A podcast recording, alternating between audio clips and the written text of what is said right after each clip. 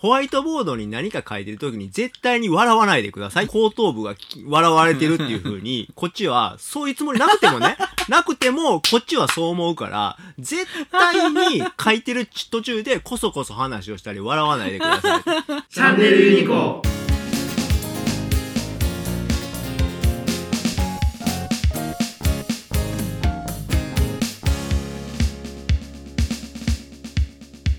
えっとうちに最近入ってくれた社員の方々に、うん。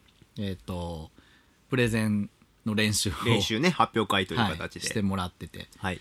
あの、まあ、もちろんあの先輩社員もはい。一人ね、やっててね参加してくれてますね。はい、やってる中でつかみを入れなさいとええいう話をねはい。しました。してたねう、ん。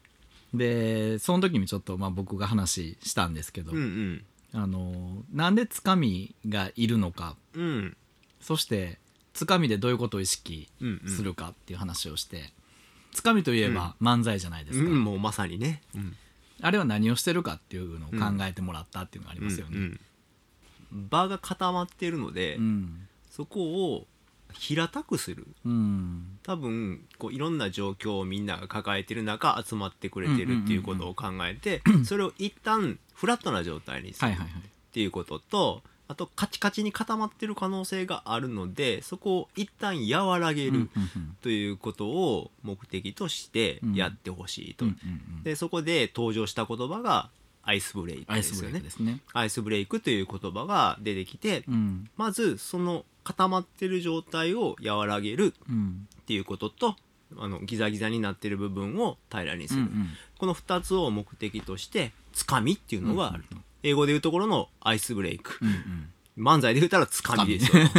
はい皆さんこんにちはみたいな感じでパチパチパチってやるのが つかみですよと。そうですね。まあまあそのその後一ネタあるみたそいうな、ね、そうそう、感じそこであのねあの有名なやつが出てきたんですけど、そういう感じ漫でね。うんはい。やりますよっていうふうにその時は藤原さんはおっしゃってましたね、うん。はい、まあ僕らは当然社員同士なんで知って、うん。知った顔ですけど、うん。あの初めてうん。その場で初めてお会いする方もいらっしゃるっていうのは割とよくあるので、はい。最初にねうん。こう心を和らげてうん聞いてもらいやすいようにするっていうのがあのつかみとしては大事な大事ですよね。ことですよね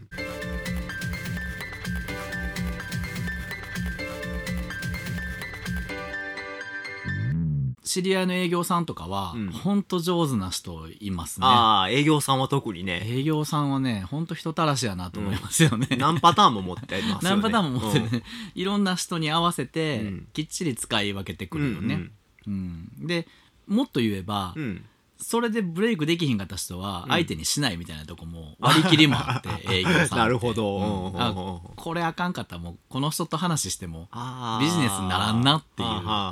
今後のことを考えるわけですね。そうそうそう、うん瞬時に見抜きますからね。ああそれはある。ああいう人たちは、うん。なんかそういうのもあのどんどん学んでほしいなと思って、うん。まあ、せっかく東條さんがねあの時にお題で出してたうんんで、うん それに乗っかってみようかなとうんうんうん。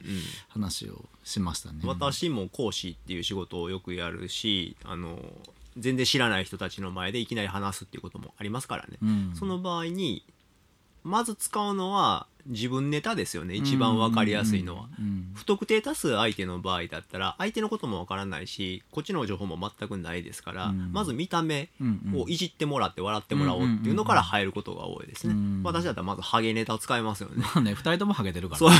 ね 共通点と共してね。通点にね。で講師の仕事ってよくホワイトボードに向かって何かか書くじゃないですか。嫌よね視線がね。そうそうそう。このホワイトボードに何か書いてる時に絶対に笑わないでくださいって言うんですよ あへえ後頭部がき笑われてるっていう風に こっちはそういうつもりなくてもね なくてもこっちはそう思うから絶対に書いてる途中でこそこそ話をしたり笑わないでくださいこれで大体笑いが取れます大阪だったらね面白いね、うん。で、笑い取れない場合は、ここ絶対笑ってください。笑うとこですから。まず笑う練習してくださいみたいなして、無理やり笑わせると。うんそしたら、大概の場合はアイスブレイクしますね。なるほどね、はいうんこれ鉄板ですよ。いいね、うん僕も使おうかなぜひ使ってください。